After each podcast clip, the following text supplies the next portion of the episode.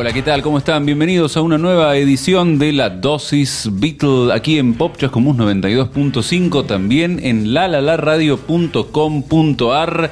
Estamos encontrándonos como todas las semanas, como todos los sábados, para darnos una dosis de los Beatles, que ya lo dijimos tantas veces y está probado. Hace muy bien y es muy necesario, pero para los que se le olvidaron, los que no tuvieron tiempo, les brindamos este servicio que es simplemente poner la radio o escuchar como podcast este programa una vez por semana y ahí van a tener su dosis de Beatles garantizada. Una hora de su música, de su historia, de sus historias, de sus datos, de sus anécdotas y lo hacemos nosotros, que somos Fernando Farías y aquí tengo a mi amigo Julián Masaldi. Hola Fer, hola a nuestros oyentes, muchas gracias por eh, dedicar sus oídos nuevamente a esta pasión que tenemos este, de sostener la dosis em, semanal, porque claro, hay, quien dice llegó la primavera, pasó el invierno, eh, pasó el frío, entonces eh, tal vez nos relajamos, pero no. No, no, están las, las enfermedades de verano, ¿no? Las alergias. Las alergias primaverales. Y para todo eso hace muy bien eh, la música de los Beatles, ni que hablar las eh, afecciones eh, nerviosas y que tengan que ver con la mente. Hacen bien los Beatles, eso lo decimos siempre y por eso estamos acá en este programa que ustedes pueden seguir también en Instagram, arroba la dosis Beatles, comunicarse con nosotros, sugerirnos ideas, temas para, para, tratar, contarnos qué tipo de tratamiento llevan adelante con la música de los Beatles y más. Pero bueno, vamos directamente al, al tratamiento de hoy e inauguramos una modalidad. Inauguramos algo que hace tiempo que sabíamos que teníamos por delante, pero llegó el momento de hablar de la obra de los Beatles álbum por álbum. Bien, bien, me gusta. Es así, este, porque es lo que, mm, lo que justifica que después nos pongamos a hablar de todo lo que llamamos el universo, la galaxia Beatles. Claro, y en esta época, eh, más, que, más que nunca, o por lo menos mucho más que ahora, se puede hablar de los discos como eh, espacios conceptuales, ¿no? Más allá de que sea un álbum conceptual o no, ¿no? Saquemos esa cuestión, pero la grabación de un disco, el lanzamiento, ocurre todo en un lapso de tiempo y dentro de unas coordenadas determinadas que vale la pena englobar dentro de un solo espacio, ¿no? Exacto. Y así como hay gente que de todas maneras toma esto como algo más mágico y no quieren saber por ahí de las circunstancias concretas en las que se grabó algo porque les importa solamente el resultado final o porque le quita la magia. Nosotros no somos así, no, nuestro, nuestro cablerío interno no está configurado así, nosotros queremos saber eh, cuánto azúcar tenía el té que se tomó John antes de la tercera toma. Por suerte no somos los únicos. Cuando, eh, cuando salió Get Back nos dimos cuenta el grado de detallismo que absorbe el universo, la comunidad bitlera mundial, eh, así que no nos sentimos tan solos ni tan alienados, así que bueno, muchos sabemos que van a apreciar esta, este detallismo. No vamos a empezar con en orden cronológico, de hecho, hablamos, hablamos de Please Please Me, pero no como álbum. Eh, en esta temporada hablamos de Please Please Me como una hazaña de grabación en un solo día. De hecho, no incluimos en ese programa todos los temas que están en Please Please Me. Así que eh, hablar de un disco como obra lo vamos a empezar a hacer hoy, pero no con el primero. No con el primero porque no nos gusta ser predecibles y porque este nos divirtió especialmente. Vamos con el tema que abre el disco y que lo eh, le da nombre. Exactamente. Ahí vamos.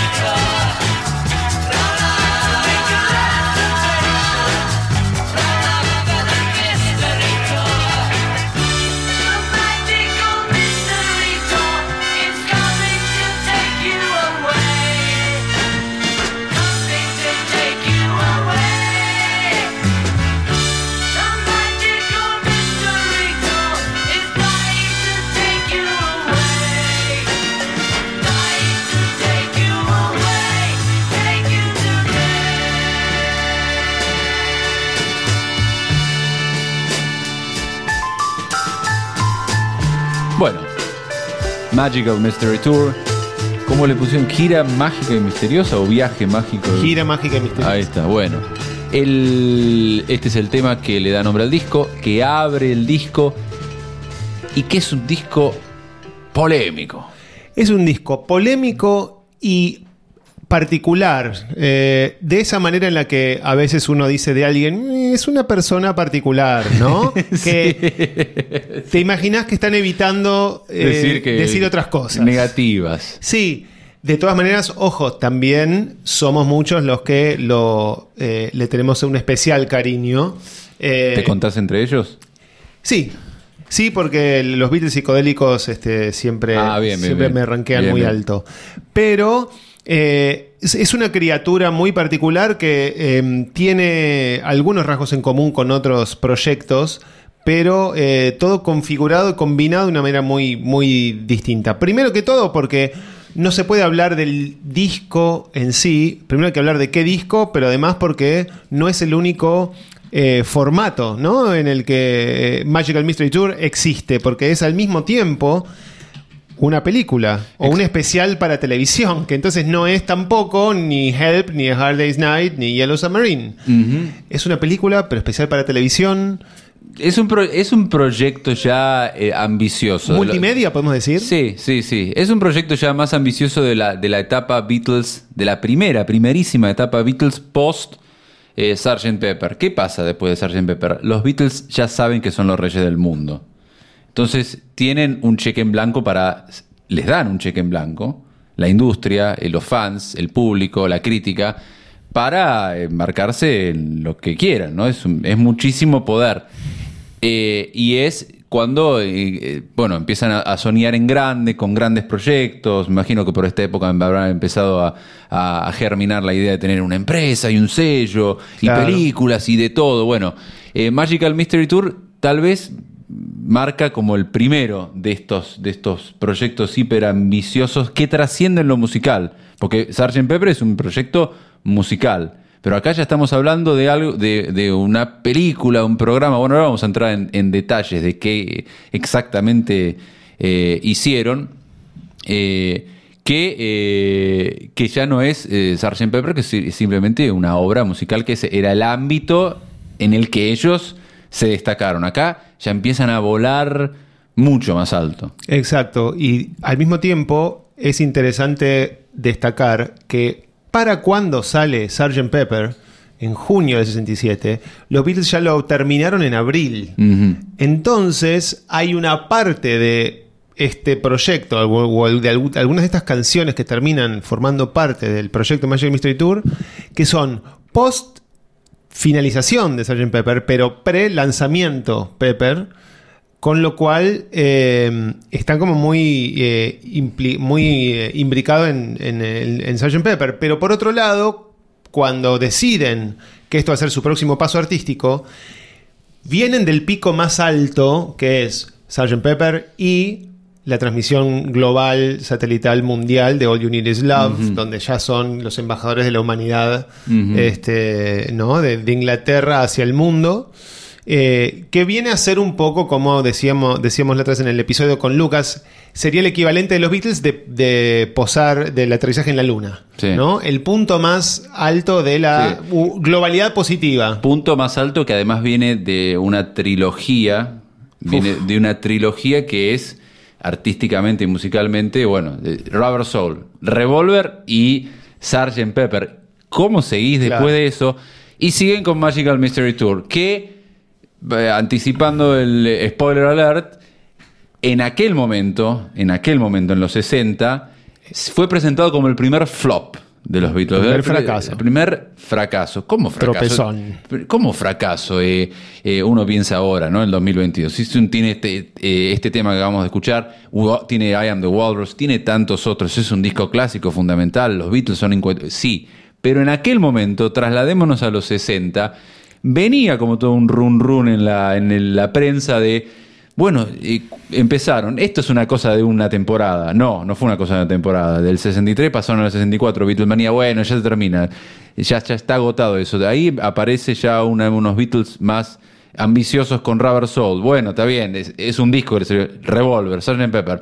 Como que estaban, la pegaban siempre, venían invictos. Claro, venían invictos. Eh, y, pero lo que, y el otro detalle muy importante para entender el origen de esto es que vienen de eh, todo eso que acaba de ser muy reciente, pero lo más reciente todavía es la muerte de Brian Epstein, que eh, es lo que va a marcar el principio de la pendiente, digamos, descendiente, ¿no? Después del, del ascenso. Entonces, eh, hay un punto en el que acá también eh, Paul, que ya viene un poco tomando las riendas de- con Sgt. Pepper, va a ser un poco el impulsor de este, de este proyecto integral y justamente cuando sea el primer fracaso va a ser también un poco la cara visible de ese tropezón, Paul, que de hecho después vamos a hablar de cuáles son las repercusiones y cómo tienen que salir por primera vez a dar explicaciones.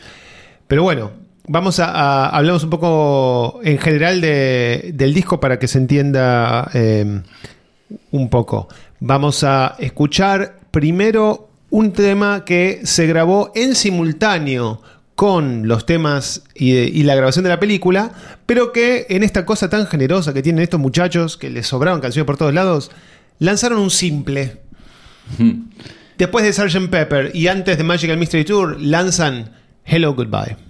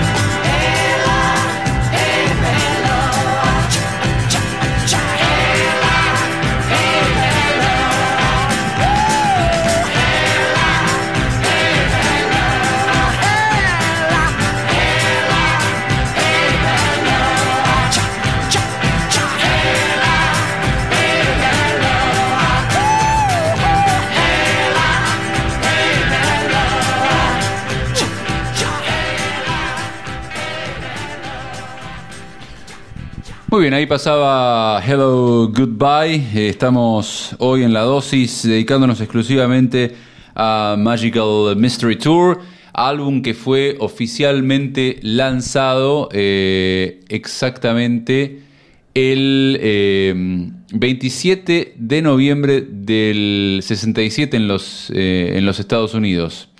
Eh, y el 8 de diciembre en el 67. Pero este eh, tiene una particularidad según las versiones, ¿no? Americana. Exacto, exacto. Esto es algo importante para marcar. En, en el Reino Unido y también en Argentina, la manera en la que se conoció por primera vez esto fue en, la- en un formato muy atípico, muy atípico, que es el doble EP. Es decir, el EP de por sí es un punto intermedio entre un simple de, de dos Tiene temas. Cuatro o cinco, discos, cuatro o cinco temas. Claro, y un, y un álbum. Bueno, este es un doble EP de seis temas. Ah, que tiene los seis temas que son específicamente nuevos de Magical Mystery Tour. Eh, pero en Estados Unidos, eh, Capitol siempre, como en el mercado del simple en Estados Unidos es mucho menos fuerte, siempre eh, agarran, rejuntan de a varios simples y los convierten en álbumes. Entonces lo que pasó en la- el lanzamiento estadounidense fue que el lado A tenía los seis temas del doble EP inglés y en el lado B juntaron todo lo que había dando vueltas en simples. Eso Hello- incluye Hello Goodbye. Hello Goodbye, no su lado B, porque el lado B es I Am the Walrus, claro. Pero sí está Penny Lane y Ah. Strawberry Fields Forever en el Ah, lado B. bien, bien. Que el mercado estadounidense hasta entonces, si no me equivoco, no lo había, eh, Tenido no lo había disponible. tenido disponible, o al menos dentro de un álbum. Claro, claro, claro. Había estado como un simple. Como un simple. porque habían sido lanzados como simple. Claro, Ah, mirá. entonces recopilan eso y, eh, y también recopilan eh, Baby You're a Rich Man Que, y All You Need Is Love, que es- son lado B y A del simple All You Need Is Love. Bien. Entonces, con eso, es todo, es todo eh, producción del 67. O sea que en, en un punto, la edición Yankee recopila todo lo que no es Sgt. Pepper que hicieron los Beatles en el 67. Ujú. Bien. Y lo, lo último que digo de esto, que es muy particular, es que esa versión norteamericana de Magical Mystery Tour es la única edición norteamericana que le va a ganar, que se va a convertir en la oficial, La oficial. o canonizada por la discografía De los incluso de, ¿no? de la de Parlophone y de EMI Ah, inglesa. qué interesante. Todas las demás son las británicas. Claro, pero, eh, pero Magical Mystery Tour pasa a formar parte de la discografía oficial de los Beatles bajo este formato de LP completo que incluye eh, Penny Lane y, Penny Lane, y Strawberry. All You Need Is Love, etc. Eh, de hecho, después cuando se editan en CD, claro, no se va a editar un doble EP en CD de seis temas. Cuando se editan en CD, la misma EMI en los 80 eh, saca Magical Mystery Tour con la versión yankee. Ah, bien, bien, bien. Bueno, el- es importante acá eh, marcar eh, la temporalidad. Siempre me gusta Sí. tener a mano la cronología de cómo, de cómo se grabaron los temas y cómo se editaron.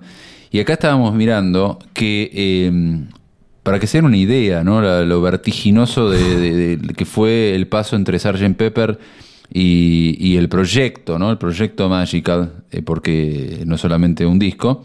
Eh, el- ellos terminaron, lo último que grabaron de Sgt. Pepper fue el reprise, o sea, ese, ese final que está antes de A Day in the Life. eh, fue grabado el primero de abril del 67, ¿eh? anoten esa fecha, primero de abril del 67. El 25 de abril, el 25 de abril que son 24 días después, son men- menos de un mes, 20 20, eh, tres semanas después, estaban en el estudio de vuelta grabando el tema que escuchamos primero hoy en este programa, que es Magical Mystery Tour. ¿Hay instancias de quién y quién va a ser? Lennon, no. Harrison, no. Ringo, menos. Hola muchachos, dijo Paul. Ya, tuvimos tres semanas de descanso después de grabar nuestra obra maestra de todo De esto que va a pasar a la carrera. historia. Vamos, vamos, vamos. Pará un poco. No, no, pero escúchame, Magical Mystery Tour es una gran idea, porque así como a nuestras tías les gustaba subirse a los micros de los este, viajes misteriosos que no te decían a dónde ibas hasta que estabas arriba, y además como hicieron los, este, los norteamericanos que están, este, los de Ken Casey, Eh, y sus. Ay, ahora no, me- no me acuerdo. Bueno, que eran unos drogones que son los primeros eh, que diseminan el ácido por Claro. el LSD por todo Estados Unidos. Hacían este tipo de Y sus giras. merry pranksters, o sea, sus bromistas felices. Tenían un micro en el 64-65 pintado todo a colores y iban así unas road trips por todo Estados Unidos eh, haciendo performances y repartiendo LSD mientras todavía era legal. Claro. Y esas son las dos fuentes de origen que McCartney Dijo lo que- entusiasman tanto que tres semanas después ya le pica el culo y dice, Da- Vamos a hacer algo, vamos a hacer algo así. Haga- hagamos algo bueno, así. pero esto eh, se monta en esto que mencionábamos hace un ratito, ¿no? Que tienen un cheque en blanco para hacer cualquier cosa, le presentan cualquier proyecto a la productora, a la discográfica, a quien sea, a un canal de televisión. Sí, sí, Beatles es la gallina de huevos de oro. Todo lo que tocan, eh, Claro. se garpa. Y eh, es como empiezan a planear este, este disco. Obviamente Beatles tiene que tener música, pero piensan hacer exactamente, exactamente eso, hacer una gira, un, eh, eh, subirse a un micro y empezar a viajar por, por Inglaterra, que digamos que no es tan, no es tan pinto. a ver, es lindo, pero puede ser un poco monótono para, para hacer una especie de, de- tour o de documental espectacular que muestre eh, impresionantes eh, y variados paisajes. ¿no? La campiña inglesa es medio monótona, un par de pueblos, algunos arroyitos, y para de contar. Y nada, lo más, lo más, lo más eh, impresionante de esto es que cuando se suben al micro no tenían guion. no tenían... Hay una famosa leyenda de que Paul, el guion consistía en un dibujito de Paul que era una, una torta así dividida, que representaba una hora de, pe- de película, dividida en porciones, y que entonces era tipo, cada una porción decía, no sé, eh, vamos a acá, después una canción, después eh, sketch gracioso, después una canción, después... Es- eh, vamos, a, vamos a ver qué onda. Claro. Eh, y eso también tiene que ver un poco con la arrogancia esta que tenían ellos también. De hecho, no solamente para filmar, sino también para grabar en el estudio. Recién hablábamos de cómo es una época en la que para algunos autores hay un desperdicio de tiempo de estudio y una suerte de relajamiento total de métodos de trabajo, donde entraban al estudio y decían, no sé, grabemos algo. O ni siquiera después se terminan yendo al estudio a componer. O sea, caían eh, haciendo lo que antes hacían en el hotel o en la casa. Claro. Caían a ver, bueno, vamos a inventar algo acá en el estudio con técnico de grabación esperando que, estén listos para grabar. Eh, estamos en ese momento de los Beatles que obviamente son los Beatles y nos dejaron sus frutos, pero también en ese contexto se produjo lo que Ian McDonald, que es el autor que, que siempre citamos, dice es una lisa y llana pérdida, pérdida de tiempo. Pero la película la película realmente, bueno, se merece las críticas. Es difícil de mirar con los anteojos de. con casi cualquier anteojo. Es un Sí. disparate. Bueno, lo que después vamos a, a meternos un poquito más en la película Me- para dar eh, una breve idea de los tiempos eh, enfermos de todo esto. O sea, abril termina, como decíamos, Sgt. Pepper. Eh, 24 de abril empieza en Grand Magical Mystery Tour. Después, bueno, se pone un poco en pausa, sale Sgt. Pepper. Poco después, eh, graban All You Need Is Love, muere Brian cuando están eh, con el Maharishi en Gales, y ahí Paul les dice, muchachos, ¿se acuerdan esta idea de que teníamos de hacer una película? Bueno, o el que tenía yo. De- no quiere que la banda pierda como la Sí, concentración, el envión, y entonces los, eh, ¿cómo se dice? Em, Sí, sí, eso está en Get Back, ahora me acuerdo que está en un momento, él se está quejando. Being, como dice algo como being aimless is, a, is a Claro. drag. Él necesita una zanahoria, un Sí, objetivo. un objetivo. Hagamos algo, no, estemos algo. sin un objetivo. No importa cómo lo hacemos, Claro. ni qué hacemos. Somos los Beatles. Pero hagamos algo. No estemos sin algo para hacer. Entonces los, les pone eso por delante y al mismo tiempo están empezando a organizar la idea de lanzar Apple, ya que no está Brian y que se le vencía el contrato y qué sé yo. Así que eh, así es como se lanzan a esta aventura de, de filmar sin guion durante los últimos meses del 67 para llegar a tiempo para la Navidad del 67. Y de eso vamos a hablar después. Ahora eso no quiere decir que no haya temazos.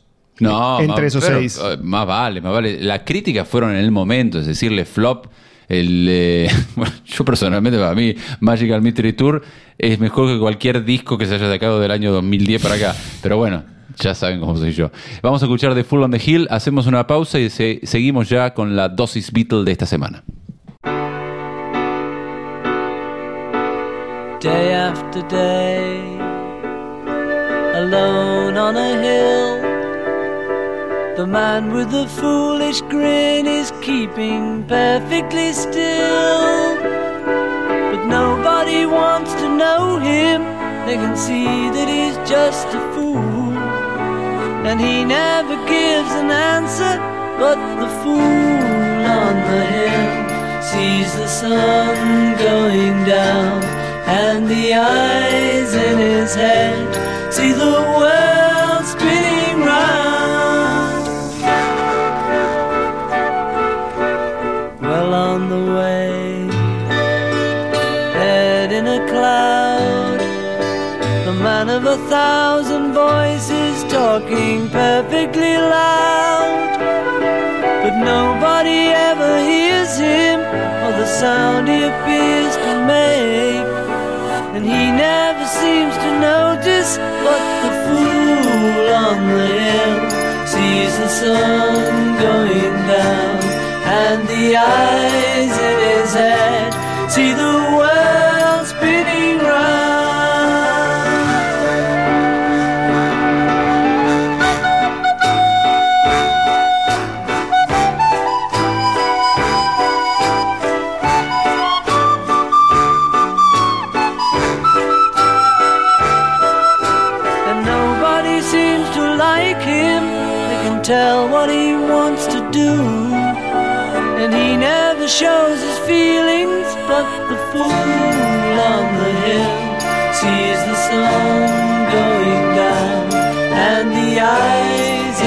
see the world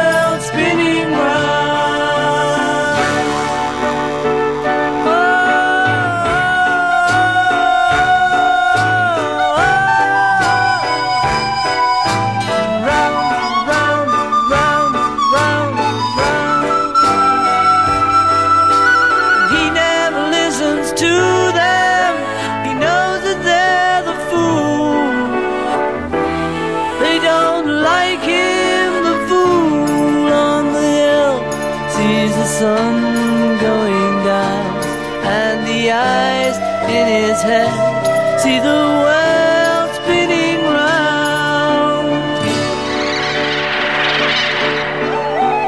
Oh, round, round, round, round. Oh.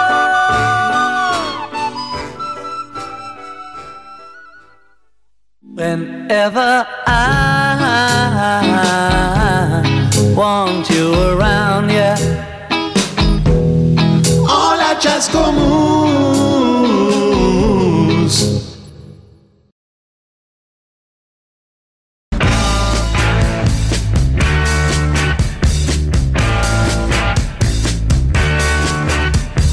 Hola, bienvenidos de vuelta a la dosis Beatle, todos los sábados a las 10 por Pop Chascomús. También estamos en La La Radio y pueden escucharnos en formato podcast por Spotify.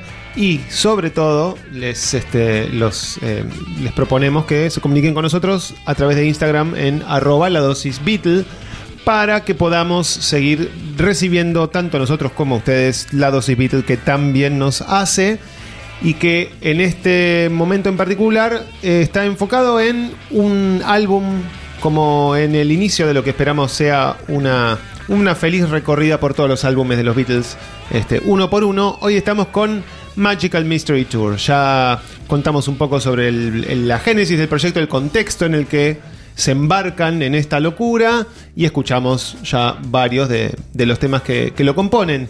Eh, pero bueno, a ver, si alguien se sentó a realmente verla Toda. toda, Toda. Está disponible, hay que buscar en Google, eh, ponen full movie, eh, se encuentra. Sí. Eh, realmente eh, eh, no es como, ah, bueno, a ver, A Hard Day's Night o las películas de la primera etapa, son películas que, te guste o no, están hechas con un director. Sí. Hay un cineasta detrás que tiene una idea del. maneja el lenguaje cinematográfico, ¿no? Sí, Sabe y contar una además, historia. y hay unas páginas escritas en las que se dice lo que la gente va a decir para Claro. asegurarse de que si alguien diga algo. Que, que- que- que de tenga que un- pase algo. Que, tenga- que toda la obra tenga un, un- un sentido. Claro. Bueno, si vos te subís a un micro y, a- y con una idea vaga a ver qué pasa, como ese con, con un gráfico tipo torta, como el que acaba de describir Julián, que, había preparado Lennon, según cuenta la leyenda. Eh, perdón, Paul. Bueno, eh, te puede salir muy bien siendo los Beatles, teniendo tu magia, ¿no? Así como frotar la lámpara, de cuando dicen. Pero en este caso, la verdad que el producto no es. eh, uno el disco lo puede escuchar, pero la película es difícil de mirar.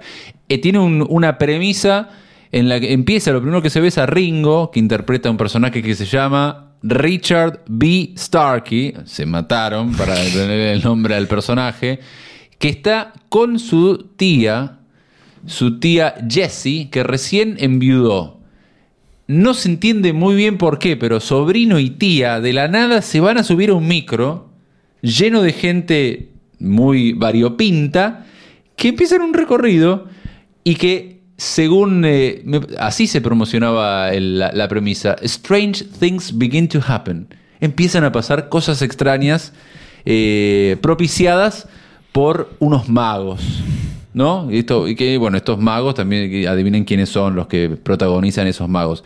Pero después nada, es, es eh, parece una road movie muy, muy flashera. Habría que preguntarle a alguien si la pudo interpretar desde otra forma, desde otro plano. eh, no sé si me entienden. Pero eh, así careta, la verdad que no se entiende nada. Claro, bueno. Eh, en su momento tiene también que ver un poco con la mentalidad de la época, de, la espontaneidad, de la experimentación.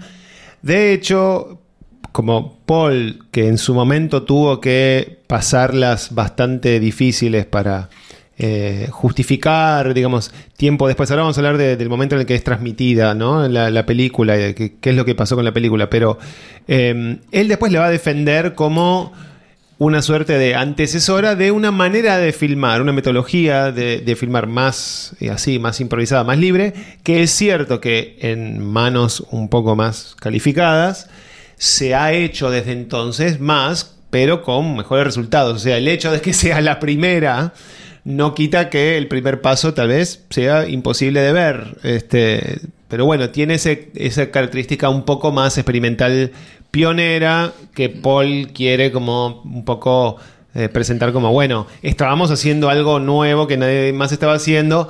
Discúlpenme si no... Si ustedes ¿viste? no entienden, Claro. ¿no? Soy de los mismos que sé que bailaban y compraban los discos de She Loves You, yeah. Claro. Bueno, eh, están, sí. Bueno, de hecho, eh, había leí que había un musicólogo que habla de que es el primer momento en el que se chocan las aspiraciones Ah. vanguardistas de los Beatles con, Con su público. Con su público mainstream. Ah, Como que empiezan a ellos siempre están en contacto con esa suerte de vanguardia cultural, experimental, contracultural.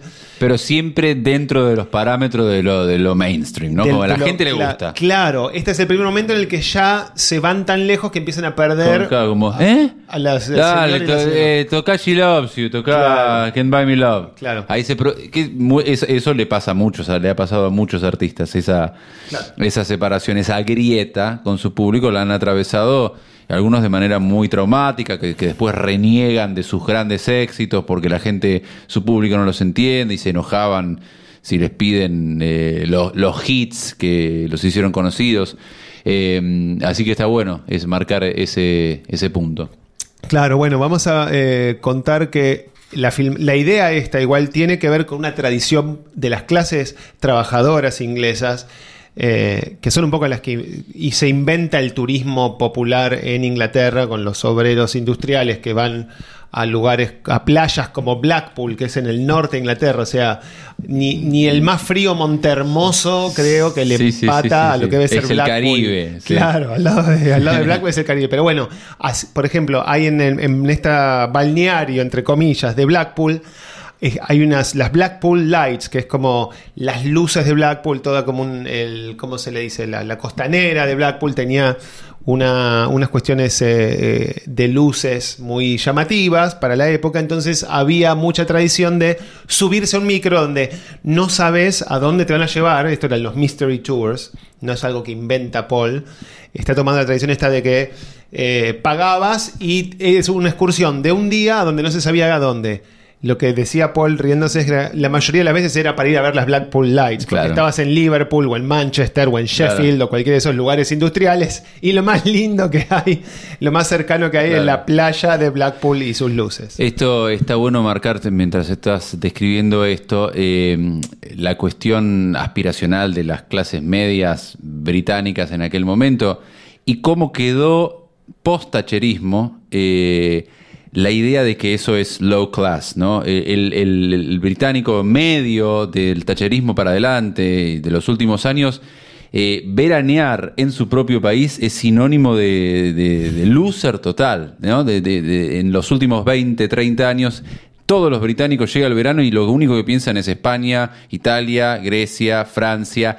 Jamás a nadie se le pasa por la cabeza ir a Blackpool, eh, a Portsmouth, a Brighton. Claro. Eh, esto que está describiendo pertenece a esa época eh, pre-tacherismo, donde obviamente era, era mucho más eh, austera, muchísimo más austera la vida, como lo vemos mismo en el documental Get Back. Estamos viendo a las mayores estrellas de la música del mundo y no están con, con caviar, con champán, están comiendo tostadas con té. Sí, tal Así era, e- era, era la sociedad. Una sociedad más igualitaria. En un Sí, punto. más igualitaria, mucho más austera. Más austera, mucho más, menos muchísimo más austera, claro. Bueno, y entonces, eh, además de esa idea del, del- del micro, filman eh, también en una base aérea abandonada una cantidad muy grande de las secuencias musicales de la película una, en una base de la Fuerza Aérea que había sido abandonada por la RAF, por la Royal Air Force eh, británica, que había sido eh, usada por la Fuerza Aérea Yankee y que se habían ido, eh, parece por lo que leí, ese mismo año. Entonces estaba medio un lugar enorme disponible ahí si ven los videos de I Am the Walrus,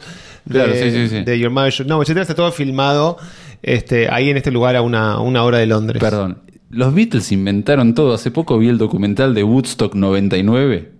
¿Lo viste? Está buenísimo. no. Mírenlo, fue un desastre, Desastre. un fiasco total. ¿Dónde lo hicieron? En una base aérea, en una base aérea eh, abandonada Mm. en el estado de Nueva York. Nada, lo inventaron todo. Claro, bueno. eh, y así es que durante los últimos meses, durante septiembre, octubre y noviembre, están al mismo tiempo editando las, no sé, 50 horas de filmación para llegar a una hora, imaginemos lo que debe haber quedado afuera, si esa es la hora que lograron rescatar. Mientras al mismo tiempo están grabando los seis temas nuevos y mezclándolos, además de haber sacado Hello Goodbye. Eh, obviamente, Paul tiene tres de los seis temas, la mitad son de Paul. Magic Claro. Mystery Tour, eh, Your Mother Should Know y The Full on the Hill. El fondo de Hill. John solamente contribuye I Am the Walrus. Solamente. Pequeña bueno. contribución. Toma. Como bueno, el- yo te hago uno solo, pero. Te paso por arriba, claro. una obra maestra, ¿está bien? Es como gol de visitante. que vale- Claro, claro, claro. Vale, vale triple. Eh, y, eh, y George compone Blue Jay Way, que era de cuando se había perdido en, en Los Ángeles y estaba buscando la calle Blue Jay Way, justamente. Y que la compone en un órgano. George en esta época no compone casi en guitarra. George no compone en guitarra en esta Claro. época. Ah, mira. Eh, de hecho, después- en el, en el teclado. En el... En teclados, en claro, en cosas así raras en citar para este Within You Without You o en el órgano para lo que va a terminar en Yellow Submarine, It's All Too Much, que también es de, de todas estas sesiones post Pepper. Ah, mira vos, qué interesante. ¿no? Componía con guitarra. Pero No, para, eh, por un tiempito. Por un tiempo. Something no puede haber nacido. no, no, ya Ah. claro, no, no, después Ah. sí, sí, sí. Eso en este momento. En este momento que están ahí. Por ahí, por, por ahí ahora pienso cuando se van a India al principio del 68, Claro, claro. que no se puede llevar ninguna cosa rara. Bueno, vamos a escuchar entonces esta canción, eh, que es la única que canta George en este disco, ¿no? Claro, de las seis canciones, la única de, compuesta sí. y cantada por, eh, por George, con una cantidad de efectos psicodélicos enormes, eh, que quedará al gusto de cada uno de ustedes si logran este, levantar la, la canción o hundirla. Blue Jay Way.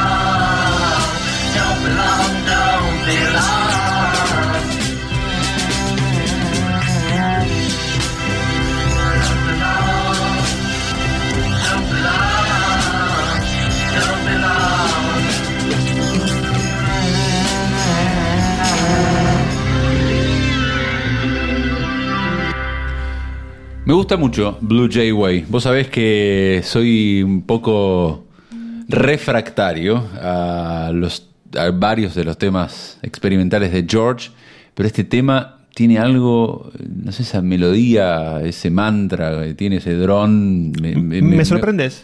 Te sorprendo, bueno, me alegro, pero la verdad que confieso, me gusta, me gusta mucho esta canción, siempre me gustó. Eh, me sorprendes positivamente, además, porque como vos sabés, eh, todo lo que hace George. Para vos está bien. En principio se lo, se lo festeja y después en secreto vemos si tenemos algo negativo para decir. Pero sí, tiene una. Bueno, la melodía está escrita en modo mixolidio, o sea, en una, tiene como una escala muy particular con con este, lo que se llama la cuarta aumentada, que le da eso lo que...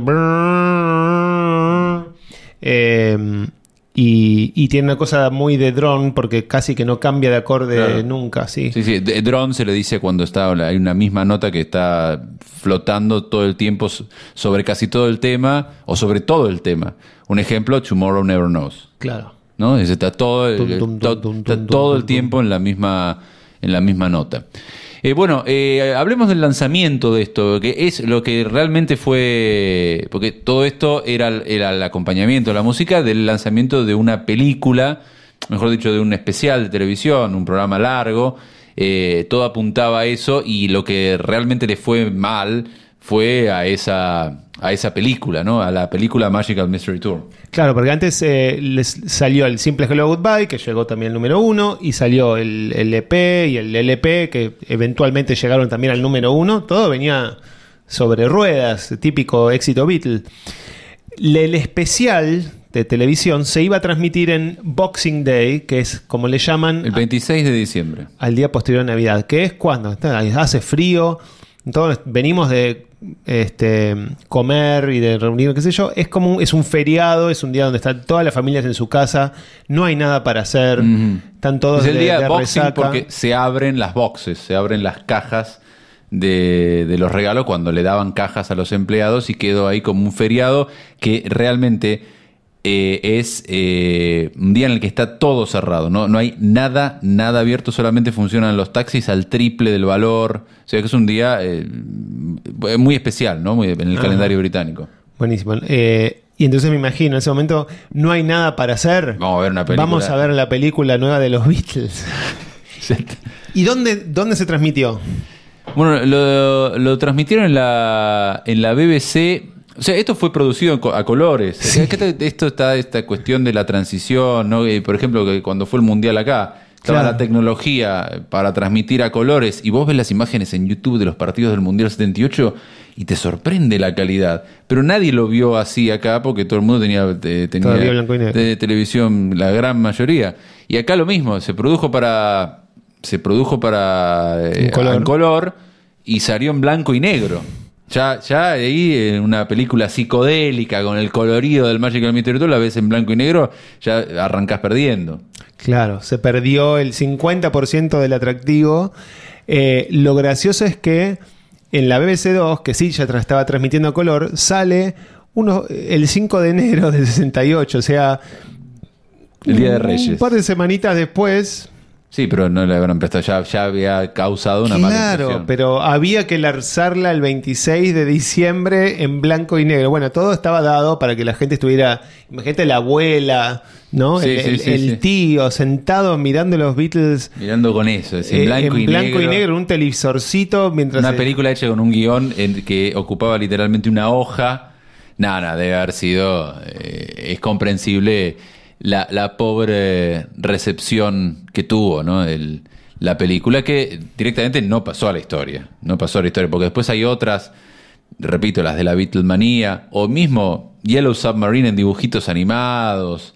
Eh, las ves, viste, como que te dejas llevar un poco. ¿no? Eh, suspendés la eh, incredulidad, como se dice. Con esto no podés. No podés. Yo, lo miré, empecé a mirar, confieso, no la terminé de ver porque era demasiado. Era demasiado. ¿Cuándo vienen las canciones? Bueno, pongo el video de I Am the Walrus y listo, escucho ahí. Sí, tal cual. Bueno, así fue que eh, Paul, dos días después, tiene que ir a poner la trucha a el principal talk show de la época, que era el de David Frost, este, ¿no? Que era alguna suerte de, qué sé yo, de Roberto Galán, de Juan Carlos, de Juan Alberto Badía, una cosa así, a explicar qué había pasado y qué habían querido hacer. Y como siempre dice, bueno, ¿no? y quisimos hacer algo, la próxima vez lo haremos mejor. Claro. Solo- se estaban produciendo ellos mismos, ¿no? También, Mm. no había nadie por fuera. Y esto empieza también al mismo tiempo que están a punto de eh, arrancar con Apple, todo. Entonces eh, está empezando este, esta etapa Sí, que sí, sí, esto comienzo del 68, sí, enero del 68. Tengamos en cuenta que un año después, exactamente un año después, un año después, porque es a en enero, primero de enero, 2 de enero del 69, estamos en el proyecto fallido Get Back, luego de venido en Let It Be, y finalmente ve la luz como Get Back the Beatles el año pasado. Así que eh, vuelve entonces después con la, con la idea de hacer algo multimedia que incluya un aspecto visual. Claro, lo único que hay eh, de positivo entre medio con la tele es el lanzamiento de Hey Jude Revolution como simple que tiene eh, sus dos clips acompañantes donde efectivamente tocan frente a un público y bueno, que ter- terminan siendo, a ellos les termina gustando, pero eh, con eso levantan de nuevo lo que es eh, este antecedente negativo de, la película Magical Mystery Tour. Bueno, gente, eh, vamos, cerrando el, programa de hoy, hablando por primera vez sobre, sobre un disco, disco muy especial, por, por lo polémico, por esto que, que venimos señalando, ¿no? que es algo que fue muy ambicioso y que realmente causó un impacto mm, dispar ¿no? en, el público, ni que hablar eh, en la crítica y que y bueno, el juicio de la historia el disco es, es uno más, ¿no? Como disco, ¿no? Como disco, ¿dónde, dónde lo, lo ubicamos eh, a Magical? ¿Está en, el- en la parte de arriba del top 5 o más tirando para... Bueno, ahí también hay que de- de- decidir si incluimos en el top eh, el Magical Mystery Tour de edición estadounidense, o sea que incluye temas, o sea, tremendos temas como Strawberry Fields y Penny Lane o All You Need Is Love, o solamente estos seis temitas. Yo creo que reuniendo todo, hace el estadounidense, toda la producción del 67 de la banda, es un acompañante perfecto de Sgt. Pepper. Perfecto, Como sí. con un poquito, incluso más puramente psicodélico sí, sí, en un punto. Es un acompañamiento, un complemento. Eh, Es un complemento, que de está un, Sgt. un Pepper. escalón más abajo porque le falta o- por ahí esa o do- vuelta. o dos. Bueno, puede O- ser. puede dos. ser. Pero es un complemento, sí, sí. Como, porque además se hizo tan, tan seguido como disco. Estamos hablando que el último, el último tema de Sargent fue el primero de abril, el primero de Magical fue el 25, nada, prácticamente lo mismo, ¿viste? Eso Sí. como esa, qué sé yo, es, eh, estoy pensando, el Metallica, ¿no? Hizo Load y Reload después, como que iba pegado los discos y como que el, es el segundo, es una continuación, o es la segunda parte, o es lo que le sobró del anterior. Esto estamos ahí en ese terreno. De todas maneras, son los Beatles. Y acá tenemos I Am the Walrus, tenemos Full on the Hill, tenemos incluso Blue Jay Way, que son canciones que, bueno, el resto de los mortales músicos, la gran mayoría, mm, aspirarían a tener en toda su carrera. Claro, eh, no vamos a pasar a the Walrus porque ya le dedicamos un eh, especial entero. No vamos a pasar Your Mother Should Know porque viene medio eh, ya Paul eh, controlando todo esto. Eh, así que lo que decidimos para cerrar es agarrar otra de las canciones que quedan en la edición norteamericana y que forman parte de las sesiones de este año que no entran en Sgt. Pepper y que va a terminar como el lado B de All You Need Is Love que es el tema Baby You're a Rich Man, que es interesante, ¿por qué? Porque la estrofa es de John, el estribillo es de Paul y por lo tanto es otra típica co-composición Lennon-McCartney de las que ya no empiezan a abundar tanto. Eh, y bueno, eh, John aprovecha para agarrar, como siempre, tomarse en joda el estribillo de, de Paul, Baby, you're a rich man too. O sea, nena, o cariño, también eres un hombre rico. Y lo cambia, como el estribillo era para un poco dedicado a Brian Epstein en su momento. Dice John, Baby, you're a rich fag Jew. Bueno, no lo vamos a No traducir. lo vamos a traducir. tradu- Busquen- no lo traducimos porque no es, no es apto. No, no, no quiero escucharlo en castellano como suena eso. En, en inglés es un poco más dige- digerible y son esas cosas que que no pasan el filtro del, del tiempo y que, bueno, que, que John tenía esas cosas. Bueno, eh, nos despedimos antes de escuchar el tema. Esto fue la dosis Beatle, como, como todas las semanas en Popchas Común 92.5, también en lalalaradio.com.ar. Escuchan también los programas este y anteriores en formato eh, podcast. Y síganos en redes sociales en arroba la dosis Beatle. Yo soy Fernando Farías. Yo soy Julián Masaldi Y esto fue la dosis Beatle. Los dejamos. Con Baby, You're a Rich Man. Chao.